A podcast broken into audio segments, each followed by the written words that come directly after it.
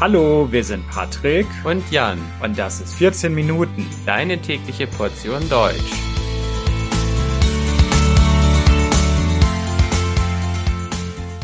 Folge 127 Schleswig-Holstein. Hallo, hallo und herzlich willkommen zu einer neuen Folge von 14 Minuten. Ich hoffe, dass es euch gut geht. Wenn ihr treue Hörer dieses Podcasts seid, dann wisst ihr, dass es schon viele Episoden zu den deutschen Bundesländern gibt.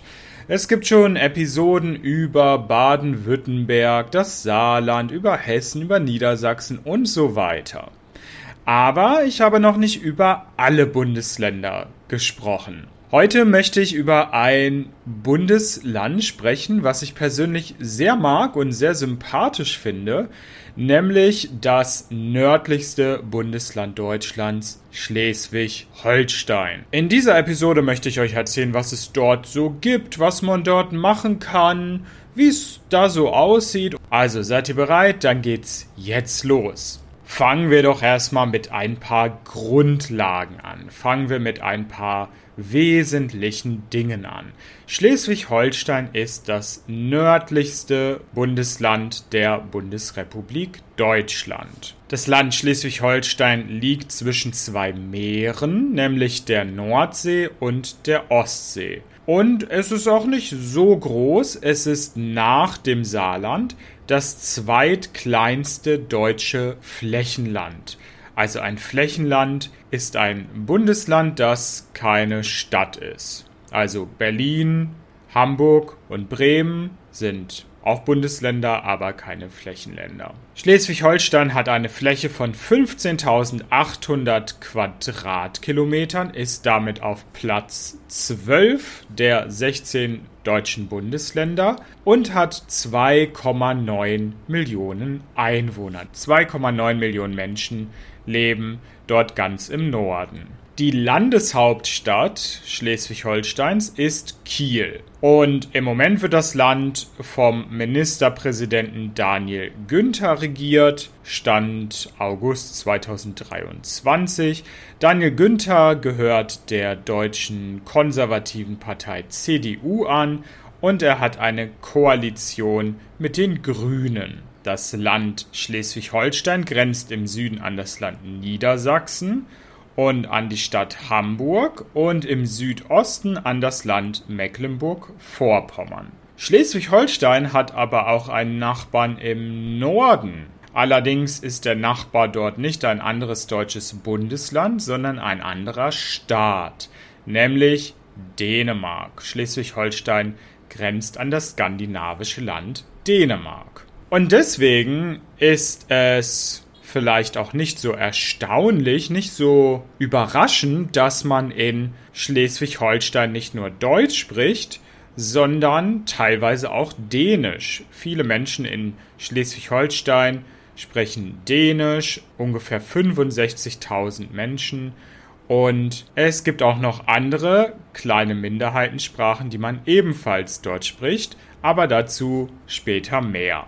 Weil Schleswig-Holstein ganz im Norden liegt und im Westen und im Osten des Landes Meer ist, ganz viel Wasser, ist das Land auch ziemlich flach. Es gibt keine Berge dort im Norden, beziehungsweise zumindest keine Berge, die wirklich hoch sind. Es gibt ein paar Hügel, vor allem im Osten des Bundeslandes. Dort liegt das schleswig-holsteinische Hügelland, aber ansonsten ist das Land sehr flach. Wo es Meere gibt, gibt es auch oft Inseln und das ist auch bei Schleswig-Holstein so. Zum Bundesland gehören die nordfriesischen Inseln. Das ist eine Inselgruppe ganz im Norden an der Grenze zu Dänemark. Dazu gehören zum Beispiel die Inseln Sylt, Föhr oder Amrum. Und zu den nordfriesischen Inseln gibt es auch schon eine andere Podcast-Episode, die ihr euch gerne anhören könnt. Und dann gibt es noch die Insel Fehmarn, die in der Ostsee liegt. Und es gibt die Insel Helgoland, die relativ weit vom Festland entfernt ist, ziemlich klein und zu der es auch schon eine Podcast-Episode gibt,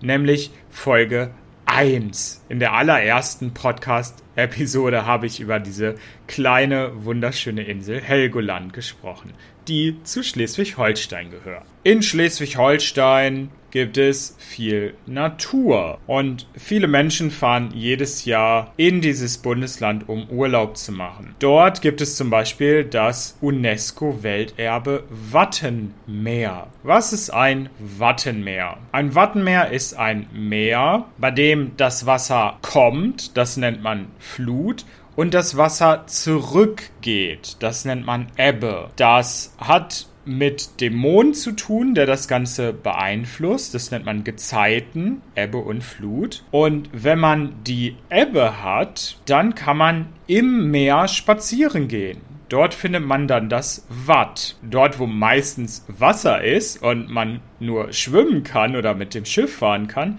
ist dann kein Wasser und man kann einfach eine Wanderung machen Natürlich nicht alleine, sondern mit einem professionellen Wattführer. Und dann kann man dort viel über das Watt lernen, über die Ökologie, über Tiere zum Beispiel, die dort im Watt leben. In Schleswig-Holstein findet man auch viele Leuchttürme. Das ist auch ganz logisch, wo es Meer gibt, wo es die Ostsee und die Nordsee gibt, findet man Leuchttürme. Leuchttürme sind hohe Gebäude, die an der Küste stehen, direkt am Meer und die ein großes Licht haben, das man vom Meer aus sehen kann. Das ist für die Schiffe zum Beispiel auf dem Meer sehr wichtig zur Orientierung. Und es gibt sehr viele verschiedene Leuchttürme in Schleswig-Holstein. Es gibt ungefähr 60 davon und die sehen alle unterschiedlich aus und oft sind sie sehr romantisch und man bekommt so ein maritimes, nordisches Gefühl, wenn man dort diese Leuchttürme besucht. In Schleswig-Holstein gibt es aber nicht nur das Wattenmeer, das UNESCO-Weltkulturerbe ist, sondern wir haben auch noch ein anderes UNESCO-Welterbe, nämlich die Stadt Lübeck, die historische Altstadt ist seit 1987 UNESCO-Weltkulturerbe. Das ist eine wunderschöne Stadt an der Ostsee. Dort findet man Häuser, die in der sogenannten Backsteingotik gebaut wurden. Also Backsteine sind quadratische Steine, die rot sind. Man findet dort auch einige Kirchen, wie zum Beispiel die Petri-Kirche, Dort kann man hinaufgehen, dort gibt es eine Aussichtsplattform und man hat einen wunderschönen Blick auf die gesamte Altstadt von Lübeck. Ich war auch schon in Lübeck, es ist wirklich wunderschön und man kann wirklich sehen, dass in Deutschland die Architektur wirklich nicht überall gleich ist. Dort in Lübeck sieht es wirklich sehr anders aus als zum Beispiel im Süden Deutschlands, wie zum Beispiel in München. Jetzt möchte ich euch noch zwei besonders beliebte Badeorte in Schleswig-Holstein vorstellen. Ich möchte euch zwei superschöne Strände vorstellen. Und zwar Badeorte und Strände, die nicht auf einer der Inseln liegen, das wäre ein wenig einfach, sondern die auf dem Festland liegen. Nummer 1 ist St. Peter-Ording. St. Peter-Ording ist ein Badeort an der Nordsee, wo jedes Jahr viele, viele Leute Urlaub machen. Dort in St. Peter-Ording gibt es 12 Kilometer Sandstrand. Es gibt natürlich das Meer, es gibt Wälder, es gibt Dünen und jede Menge Aktivitäten. Man kann sich dort entspannen, man kann in der Sonne liegen, man kann baden, man kann spazieren gehen, man kann in eines der vielen Cafés gehen oder Restaurants. Es gibt dort auch viele alte Häuser mit Reddächern. Also ein Dach ist oben auf einem Haus drauf und schützt das Haus gegen Regen zum Beispiel.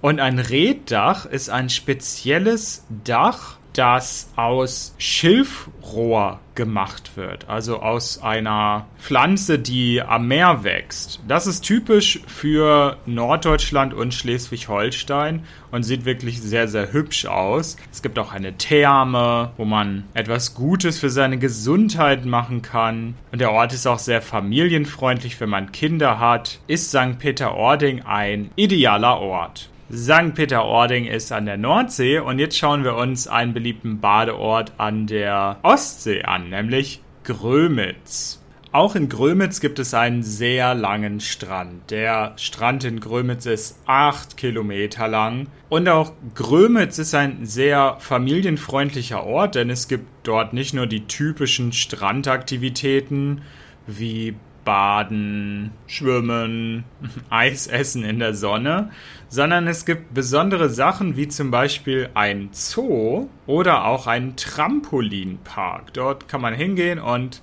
hüpfen, hüpfen, hüpfen, bis man keine Energie mehr hat. Außerdem gibt es dort das Klosterdorf Cisma. Dort findet man ein altes Kloster der Benediktiner, was eine beeindruckende und wunderschöne Architektur hat. Man findet dort aber auch Cafés. Es gibt im Sommer ein Klosterfest, es gibt einen mittelalterlichen Markt, es gibt viel Musik und Kunst dort im Klosterdorf Cisma in der Nähe von Grömitz. Wenn man nach Schleswig-Holstein fährt, um dort Urlaub zu machen, muss man nicht unbedingt an die Küste fahren oder auf eine Insel. Es gibt auch eine andere Region, die sehr, sehr schön ist, nämlich die holsteinische Schweiz. In der holsteinischen Schweiz gibt es viele Hügel, es gibt über 200 kleine und große Seen und dort kann man baden, man kann segeln, man kann Kanu fahren, man kann paddeln, man kann dort wandern, Radfahren, Schlösser besichtigen oder in einem der vielen Cafés einfach eine Tasse Kaffee trinken und ein Stück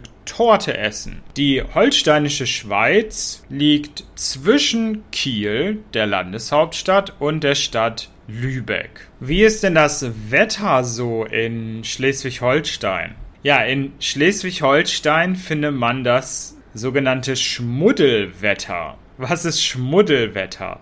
Schmuddelwetter heißt, dass es immer mal wieder regnen kann. Auch im Sommer, zu jeder Jahreszeit. Es kann immer regnen. Der Regen muss nicht besonders schlimm sein. Das kann auch Nieselregen sein. Also Nieselregen ist Regen, der sehr schwach ist. Es regnet nur ein bisschen. Aber es kann regnen.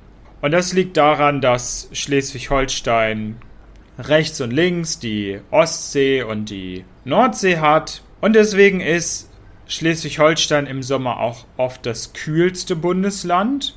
Im Winter ist es allerdings dort nicht besonders kalt und es gehört zu den milderen Regionen in Deutschland. Ich habe ganz am Anfang schon gesagt, dass es auch sprachlich sehr interessant ist in Schleswig-Holstein. Natürlich spricht man dort im Norden auch Hochdeutsch, das Deutsch, was ich gerade hier auch spreche, aber es gibt dort auch viele andere Sprachen, die man spricht. In Schleswig-Holstein sind auch Niederdeutsch oder Plattdeutsch wichtig, Dänisch und Nordfriesisch. Dänisch ist die offizielle Landessprache Dänemarks, aber weil Schleswig-Holstein sehr nah an Dänemark liegt, und es in den letzten Jahrhunderten auch eine sehr interessante Geschichte gab, was die Beziehung zwischen Dänemark und Deutschland angeht, ist Dänisch heute wichtig in Schleswig-Holstein. Plattdeutsch kennt ihr schon, wenn ihr alle Episoden des Podcasts gehört habt. Das ist eine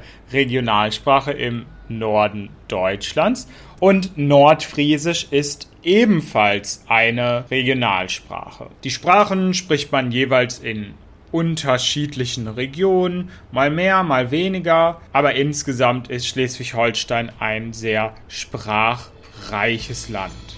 Also, das war's zum Bundesland Schleswig-Holstein. Ich bedanke mich fürs Zuhören. Das Transkript dieser Folge findet ihr wie immer kostenlos auf www.14minuten.de und wenn euch der Podcast gefällt, könnt ihr uns unterstützen auf Patreon. Dort gibt es viele Extras für Unterstützer. Also, vielen Dank für heute. Bis bald. Ciao, ciao.